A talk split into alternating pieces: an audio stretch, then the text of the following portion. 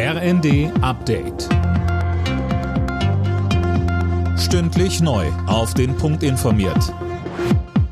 Ich bin Daniel Stuckenberg. Guten Abend.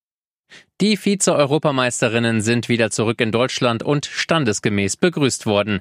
Nach der Landung in Frankfurt sind die DFB-Frauen nach dem verlorenen Finale gegen England am Römer von tausenden Fans bejubelt worden, nach einer großartigen Turnierleistung. Nationalspielerin Svenja Huth. Danach gibt es jetzt erstmal Urlaub, bei den einen ein bisschen länger, bei den anderen ein bisschen kürzer. So viel Zeit zu verarbeiten gibt es eigentlich gar nicht, aber natürlich versucht man die kurze intensive Zeit so gut es geht zu nutzen. Das waren nicht nur die letzten vier Wochen, sondern eben auch schon die Zeit in der Vorbereitung sehr, sehr intensiv, was auch gerade mental auf einen eingeprasselt ist. Und von daher brauchen wir, glaube ich, auch die Zeit jetzt, um die Sachen zu verarbeiten.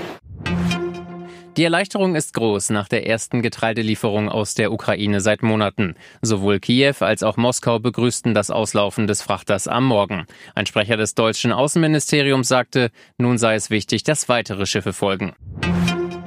Der Kampf gegen die Waldbrände in Sachsen geht auch in der neuen Woche weiter. Hunderte Feuerwehrleute sowie die Bundeswehr sind in der sächsischen Schweiz im Dauereinsatz, ebenso wie die Löschhubschrauber.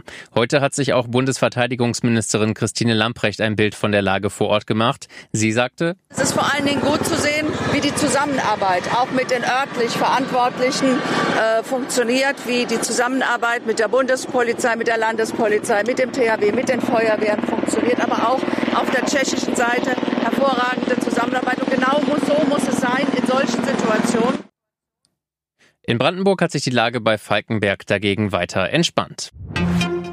Hotel Mama ist bei jungen Leuten in Deutschland nicht mehr so beliebt. Fast ein Drittel der 15- bis 24-Jährigen wohnt nicht mehr bei den Eltern, so viele wie seit zehn Jahren nicht. Laut Statistischem Bundesamt ziehen junge Frauen dabei früher bei den Eltern aus als Männer.